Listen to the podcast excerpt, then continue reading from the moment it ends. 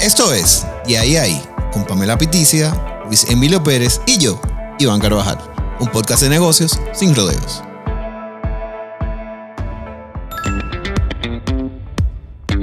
Hello, hello señores, bienvenidos a nuestra primera edición de De ahí ahí, el podcast, hablando de negocios claros, sin rodeos. Como siempre, me acompañan Pamela Piticia, la Sorora. Hello. Y Luis Emilio Pérez, el señor Luigi. Buenas, buenas. Hello ¿Cómo- con todo y sororidad. ¿oíste? ¿Cómo va todo? Muy bien. ¿Y tú, Pamelita? Muy bien, muy bien. Feliz Qué de bueno. vernos otra vez. Buenísimo, buenísimo. Señores, y hoy nos acompaña una persona a la cual todos queremos muchísimo, persona que ha estado con nosotros por mucho tiempo y que es una persona que no solamente sabe del tema de lo que vamos a hablar, sino que lo ha vivido. Le dijimos que lo vamos a pasear por muchísimos expertos que en su día a día han experimentado, han implementado eso. Y vamos a tocar un tema que normalmente es denso. ¿Verdad que sí? Tú dices. Es medio denso Es cuando verdad. hablan de los temas legales. Pero y muy todo eso. importante. Importante, Es verdad. que sí? Es verdad. Importante. Para que te organice, para que organice todo el mundo, todo el que escucha, que nos está escuchando. Claro que sí, pero para que no sea tan denso como normalmente es, que la gente de negocio le quiere salir corriendo, buscamos un abogado de negocio. Y no solamente un abogado de negocio, un hombre de negocio que, by the way, estudió Derecho. Entonces, en el día de hoy nos acompaña Ray Luis Reyes, quien es una persona que conozco desde quinto de primaria. Siempre una persona con, con mucho conocimiento. Eso tiene que se hace mucho, porque cuando tú eras así, era blanco y negro, hermano. Sí, Pamelita estaba ahí también para esos no, tiempos. yo- yo- Ella- soy más joven, yo soy más joven. Pero eso es en otro capítulo. Yo soy más joven. Eso- bueno. eso es en otro bueno saberlo, capítulo. es bueno saberlo. No, sa- tú no pareces la edad de Iván, pero está bien. No. Seguimos. Pero bueno, Ray, queremos conocer un poquito de ti. Cuéntanos y saluda un poco a la audiencia. Eh, muy buenas noches, saludos. Eh, la verdad que para mí es un placer, un honor que me, que me tengan la consideración para invitarme aquí a, a su programa. Y ser Eh. el primer invitado, Ray. Eh. Qué Eso- honor. Eso es un privilegio y- y- único. Wow. Y, y que te hablen encanta. así a esta hora, fíjate. Cuando a ti te tienen esas consideraciones, eso, eso, eso dice mucho de, de cómo te ve el otro, de cómo te percibe. Entonces eso lo único que te da es, uh, o sea, te llena de humildad. Algo bueno se ha hecho, ¿verdad que sí? Claro, claro. Mira, Como, como le decía Iván, eh, mi nombre es Ray Luis Reyes, yo soy abogado de formación académica. Eh, yo eh, tengo, a, a pesar de que estudié Derecho, tengo un- una experiencia profesional dual, tanto en el mundo del derecho como en el mundo empresarial. Eh, pasé también por el ámbito público y eso se ha convertido en una amalgama que me ha permitido pues eh, para asistir y eh, servir de, de consultor de algunos proyectos eh, bastante interesantes. Yo igualmente tengo una maestría en Derecho Internacional y Relaciones Internacionales, que por cosa no viene al caso, no ejerzo mucho. Tengo otra en contrataciones públicas y mi, mi mundo en, lo- en los negocios se inicia realmente en mi casa, en mi hogar. Mi padre es economista, eh, también siempre estuvo muy vinculado a- al- mundo de los negocios. Luego pasé por la superintendencia del mercado de valores, donde ahí adquirí una buena parte de los conocimientos eh, regulatorios. Y pues, al salir de la superintendencia decidí emprender mi negocio y ahí es donde viene la parte de, que Iván dice que yo lo vivo en el día a día. Y actualmente poseo dos empresas que con la gracia de Dios han ido eh, operando muy bien. Buenísimo. Es, verdad que ha caminado el hombre, ¿eh? Un aplauso, un aplauso, señores. La verdad que es digno de admirar en esa parte. Y yo quería empezar, antes de entrar en materia, porque vamos a hablar mucho de la parte de formalización, si conviene, no conviene. Pero yo quería empezar de- desde el comienzo. ¿Por qué? Porque hace una empresa.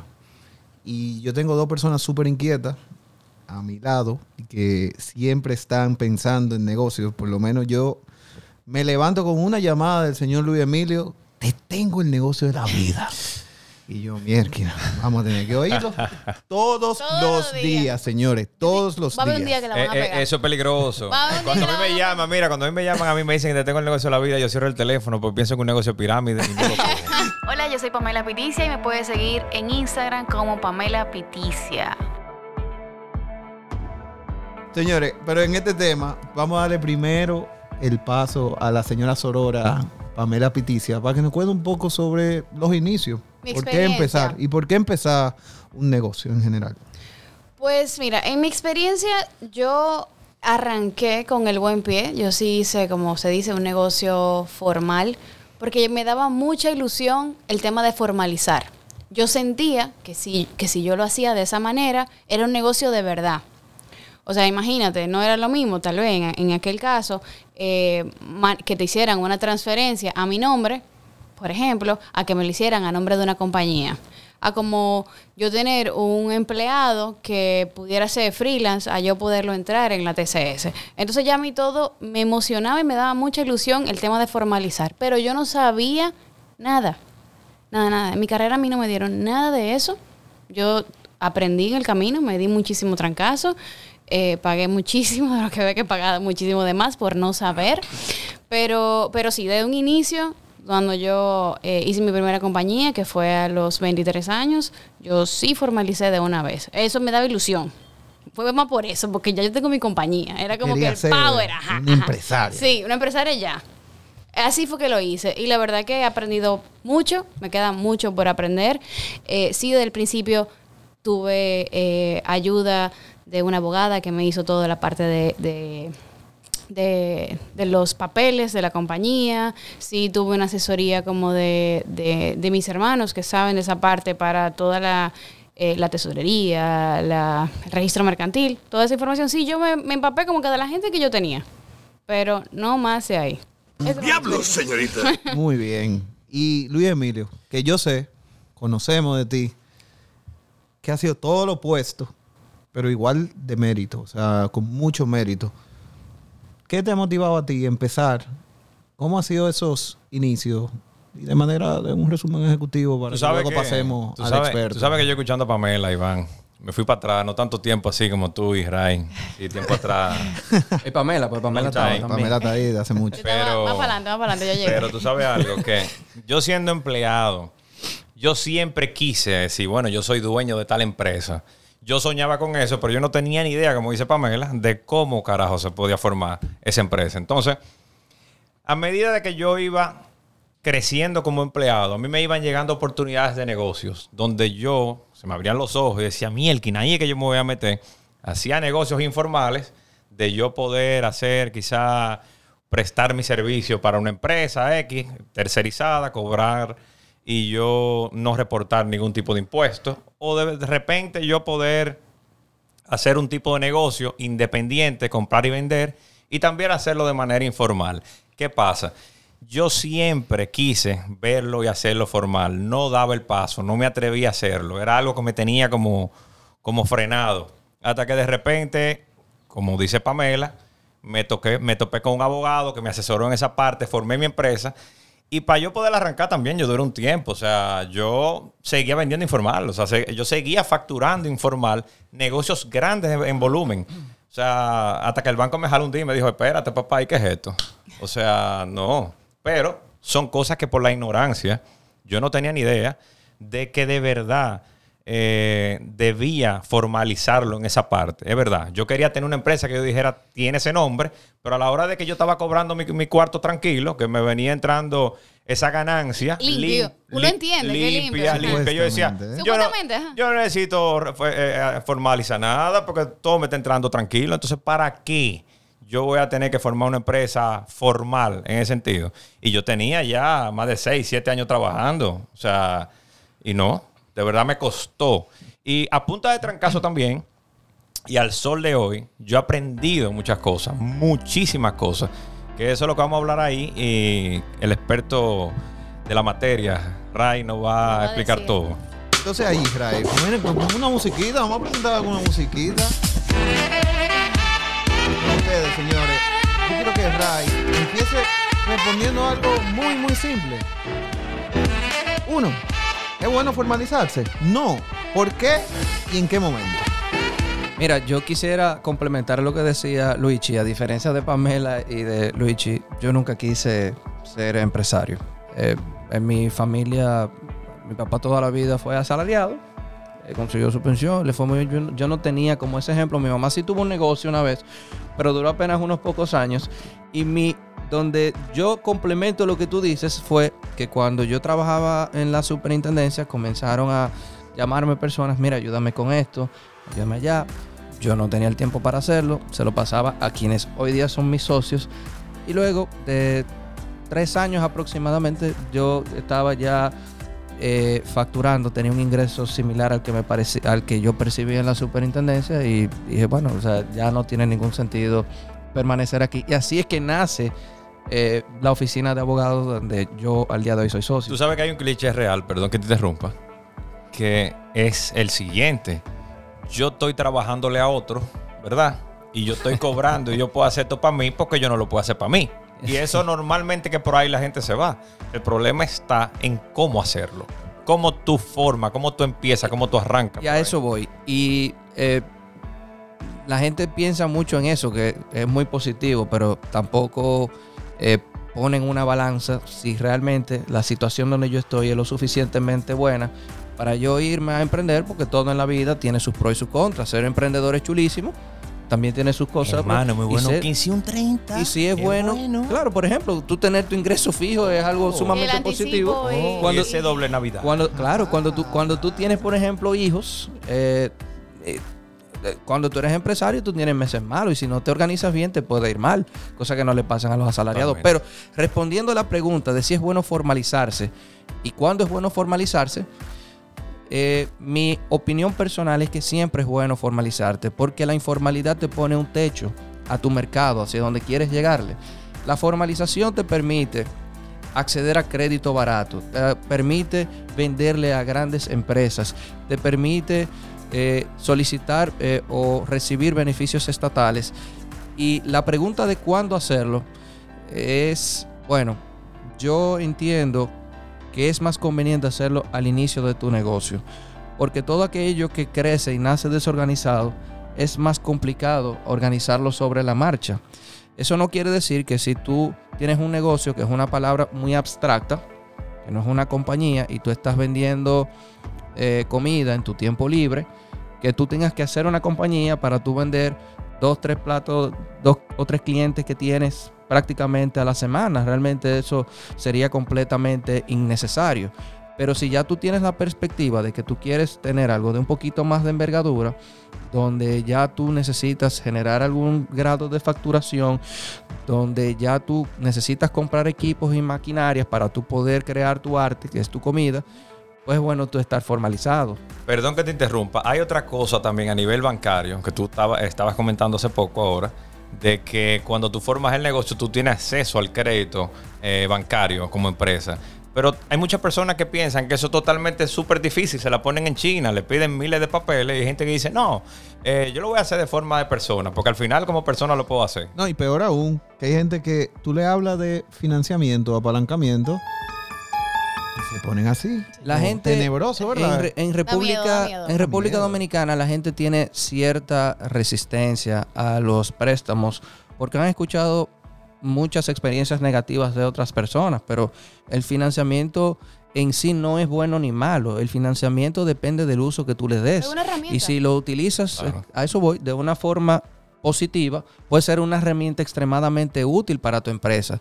Que los bancos ponen muchos requisitos, es verdad, y hay que llevar muchos papeles, pero es preferible tú tener un préstamo, una tasa de mercado que pudieran dar, qué sé yo, en el 20% anual, en el caso de las empresas, a tú tener que ir donde el usurero y que te está cobrando el 4, el 5, el 6% Y hay, mensual. veces que, y hay veces que el usurero es amigo tuyo. y no quieren que yo lo diga. Eso es correcto, eso es No correcto. quieren Entonces, que yo lo diga. Y eso te, te- dan en la mano. entonces de entrada tú estás generando un pasivo a tu empresa eh, antes de tú preparar tu primer plato simplemente porque tomaste un préstamo en el mercado informal. Pero tú sabes que hay gente que también forma empresa, no tienen ni qué carajo de idea de qué empresa va a montar. Pero él dijo, yo voy a montar una empresa. O compro una empresa en carpeta. Van donde ti, compran una empresa en carpeta porque el tigre de repente quiere eh, montar un negocio de comida, como dices tú. Pero él no sabe que quiere montar un negocio de comida. De repente el tipo se pone a hacer mil cosas con esa empresa. Porque, porque hay, hay una particularidad en eso. Y, y luego sí vamos a entrar a toda la parte del registro mercantil y eso. Pero, ¿qué tan conveniente son esas empresas de carpeta que tú compras que en la actividad tú puedes, desde hacer lo que realmente tú quieres hacer hasta hacer, Que son como qué genéricas. sé yo, como a- son tan genéricas Sí, que son eh, eh, todo y son un- nada. Son one size fits all. o Convi- sea, que conviene, ¿no conviene? para todos.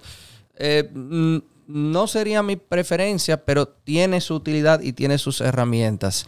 Y, paso para terminar tu idea anterior, eh, para que no se me escape. Eh, muchas personas tienen buenas ideas, pero una idea no es un negocio. Entonces ahí es donde viene el primer error de las personas que quieren formalizarse. Yo quiero traer ropa de Estados Unidos para vender, pero tú no sabes cuánto te van a contar los pantalones, tú no sabes cuánto tiene que ser tu margen de ganancia, tú no sabes cuánto tú tienes que ganarte para que te sea rentable, los impuestos y demás. Entonces eh, eso se convierte en un desincentivo cuando te va mal. Hola, yo soy Luis Emilio y me puedes seguir en las redes sociales por Luigi03. Con relación a las empresas de carpeta, eh, las empresas de carpeta con el tiempo, eh, algunas personas le dieron un uso indebido y tienen una mala reputación. Entonces, por un tema reputacional, quizás no sea eh, el vehículo más idóneo. Eso era tu negocio, vender empresas de carpeta. Lo este lo es Oh, todavía, lo es. porque si tú quieres participar en un proceso de compras y te requieren que la empresa tenga un registro mercantil registrado a partir desde el año, años, del año tantos 2010, años, tú tú compras una compañía de carpeta y te puede ser extremadamente útil y no estás haciendo, vamos a decir, no, quizás no sea muy ético, pero no estás propiamente violando la ley. Entonces, eh, Bastante usual en estos entonces, tiempos. ¿eh? ¿qué sucede? Y viene el caso. Hace 10 años atrás, eh, cuando yo estaba recién salido de la universidad, constituir una empresa tardaba prácticamente un mes. Ya esos plazos han ido reduciéndose considerablemente. Entonces era más fácil tú comprar una compañía de carpeta que ya estuviera constituida, que solo tuvieras que hacerle el cambio de accionista, porque eh, el, el- el número de RNC se, man- se mantiene igual, Sí, aunque cambien los accionistas. y- asamblea, ¿eh? y, puedes seguir operando y emitiendo tus facturas a yo, a yo tener que esperar un mes, 30 días para yo poder iniciar a operar. Hoy día tú quizás en 18 días, si todo sale bien, puedes conseguir ya tu que tu compañía esté formalizada y si utilizas la plataforma de Formalízate eh, eh, de, gubernamental, creo que punto .gov, eh, en unos pocos días te sale tu empresa ya constituida. Ahí quería ir contigo. Ahí. Hay gente, o sea, nosotros nos está oyendo personas que tienen mucho tiempo siendo empresarios, pero nosotros queremos hablarle a esa gente que está dando ese primer paso. ¿Qué tiene que hacer esa gente? O sea, ya decidí que tengo mi idea, ya tengo mis márgenes calculados, tengo mi oportunidad de negocio, sé más o menos hacia dónde voy y ya decidí formalizarme. ¿Dónde tengo que ir? ¿Qué tengo que hacer? ¿A quién me tengo que acercar? Bueno, yo le voy a dar un consejo práctico, porque eh, los bancos, los supermercados, esas grandes empresas, parten no solamente de una idea, sino que parten de un plan de negocios bastante estructurado, con un esquema financiero.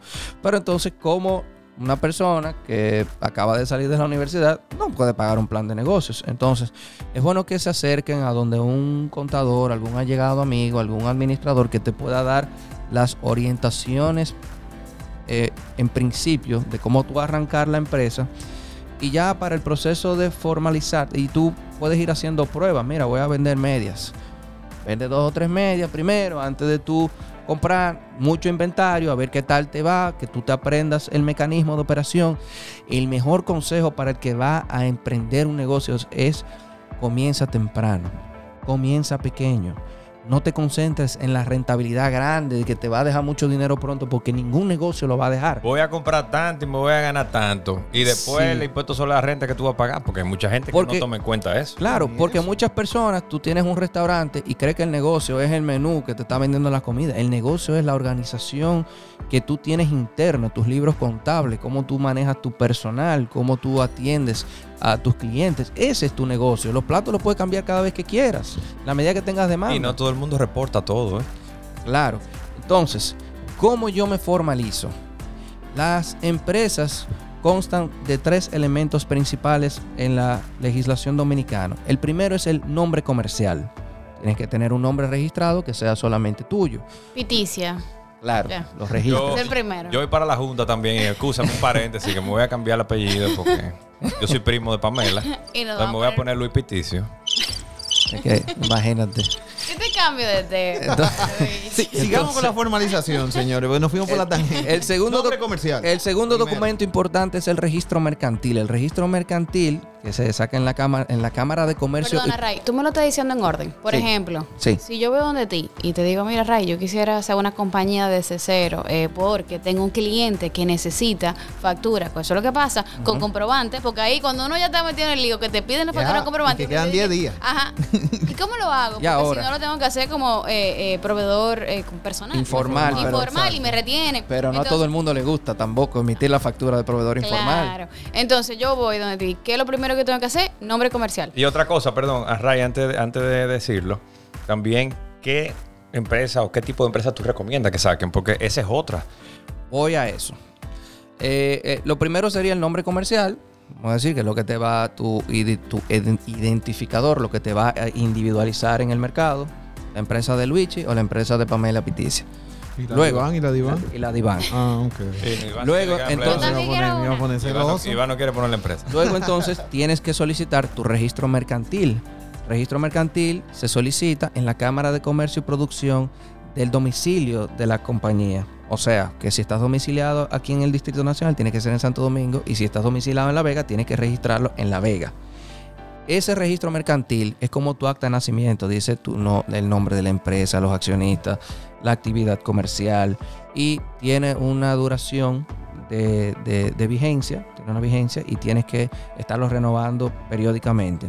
Y el último, y probablemente eh, de igual de importancia que los otros dos, tu registro nacional del contribuyente, que es el RNC, que es lo que te va a permitir tener un número de registro único, que es como si fuera la cédula de la empresa, para que puedas reportar tus impuestos ante la administración tributaria.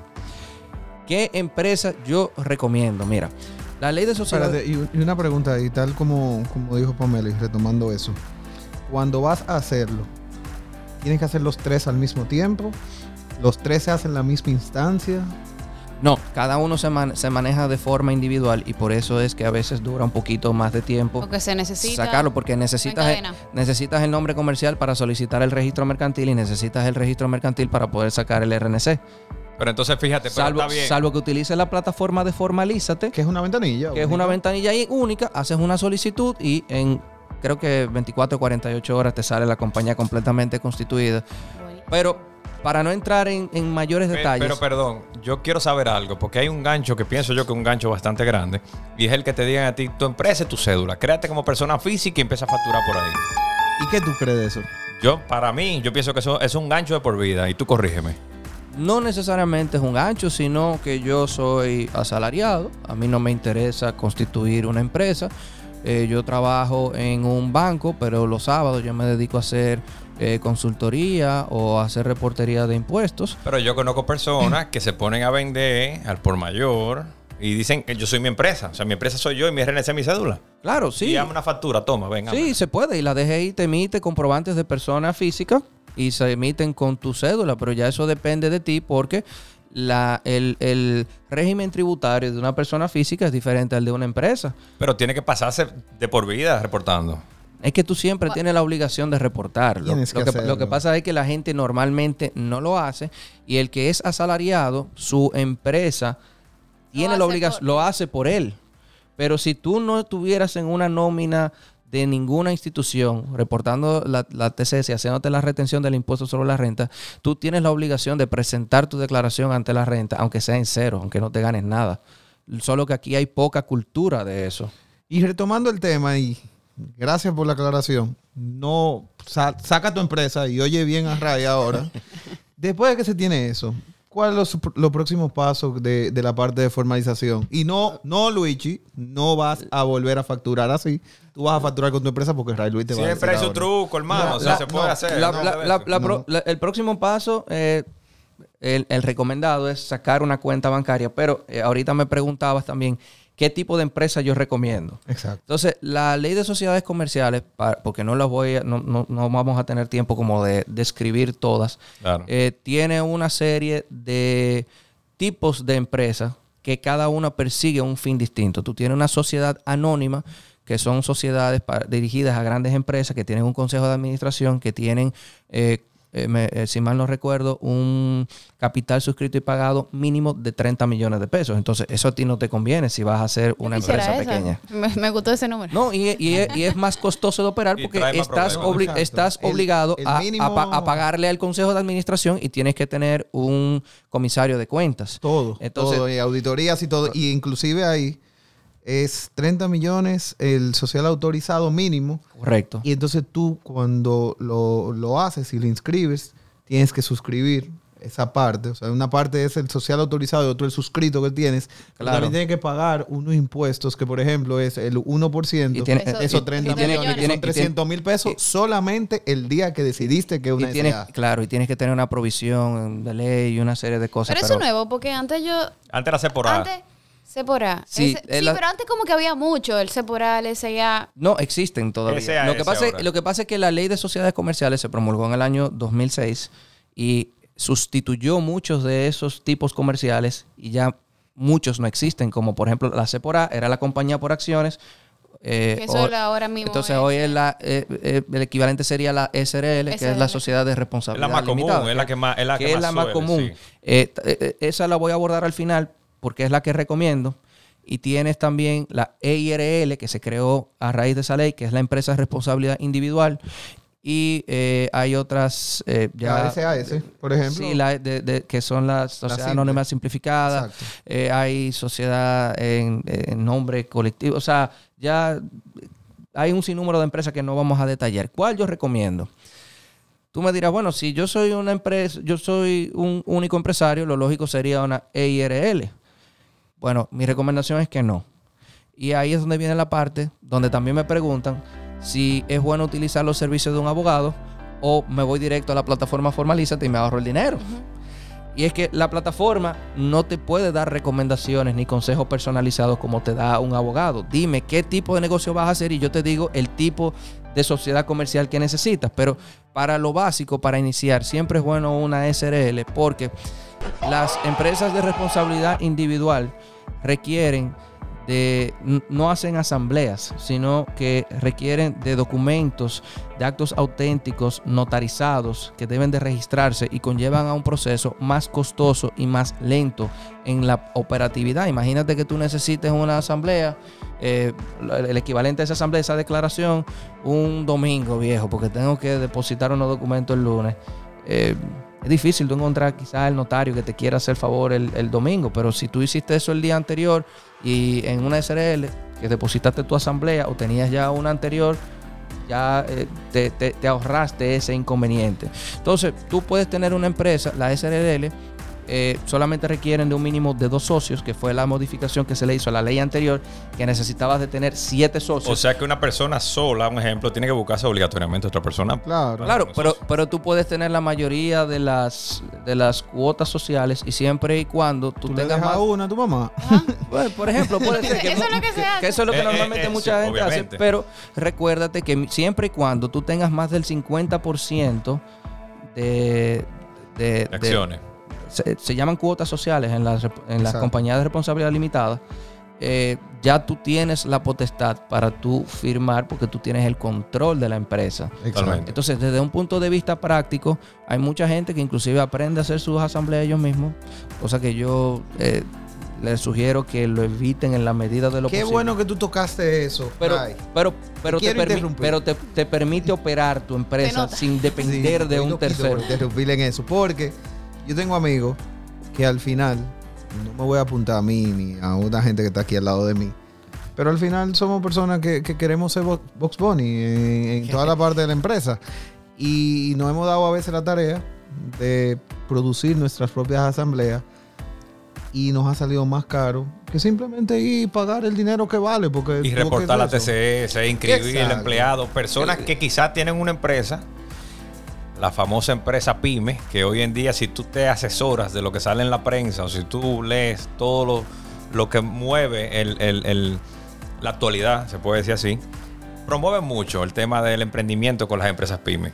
Claro, normalmente una empresa pequeña, a veces no, ni- puede ser que tenga un solo empleado, a veces ni siquiera tienen. A veces ni siquiera tienen empleado en la TCS inscrito. A veces soy yo mismo, o sea, yo estoy formalizado, tengo una SRL y básicamente somos los dos accionistas que hacemos la operatividad de la empresa y eso, eso, eso es muy común. Y pero tú has visto casos de eso, de que te hacen un tollo de asamblea, te hicieron eso y al final se 100%. pasa. No lío Entonces, ahí en esa plataforma. Eso, esto es una opinión no jurídica, sino en base a mi experiencia.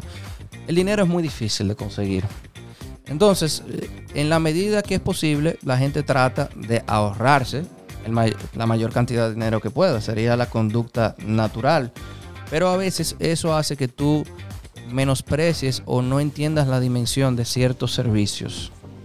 Quien no sabe de publicidad no sabe por qué le cobran tanto o X cantidad de monto por una campaña publicitaria. Exacto. Quien no entiende eh, las implicaciones o los riesgos a lo que somete, no entiende el valor del servicio jurídico. Y te voy a poner un caso muy puntual. Mira, la ley de sociedades comerciales, en el caso de las SRL, establece que hay asambleas ordinarias y extraordinarias. Y en cada uno de esos tipos de asamblea tú puedes conocer un tipo de cosa y que no. Pero si eres un empresario y nunca te has leído la ley de sociedades comerciales, puedes cometer el error de depositar una asamblea que conozca de un tema que no es el que corresponde en ese tipo de asamblea y que la Cámara de Comercio te lo rechace. Tú me dices, bueno, yo puedo, yo puedo depositarlo de nuevo. Bueno, pero si tenías una oportunidad y tenías que depositar algo en un plazo fatal, Que te cae. se te cae. Claro. Y El tiempo, el tiempo es Pero- oro. el- es correcto. y, y sí, y también, y también hay cosas que simplemente no consiguen registrarla porque la cámara no te lo aprueba. Sigue, sigue el Mira, tema. yo te estoy escuchando calentándose. perfectamente, Pero pero yo te voy a decir algo. Sigue, sigue el tema. Del 100% que tú dijiste, hay cosas de verdad que, mira, yo no te caí atrás. Porque, no, o sea, obviamente tú tienes razón, pero lo que te quiero decir es lo siguiente. Como empresario, por ejemplo, emprendedor que empieza y tiene una empresa pequeña, normalmente cuando recibe esos flujos, cree que Telitevi es de él. O sea, cree que Telitevi es una ganancia que va para el bolsillo. Entonces, La notificación del anticipo, ¿cómo? claro, pero eso es la contable que, o la contable externa que tú, que tú- Tevi, ese Tevi yo que- me lo gataba. que tú contrataste, pero entonces Bueno, yo me lo gataba mucho. normalmente ¿Tú te lo gastabas? Diablos, señorita. normalmente eso no, o sea, no todo el mundo reporta todo. O sea, en- tiene que haber un rejuego en ese caso.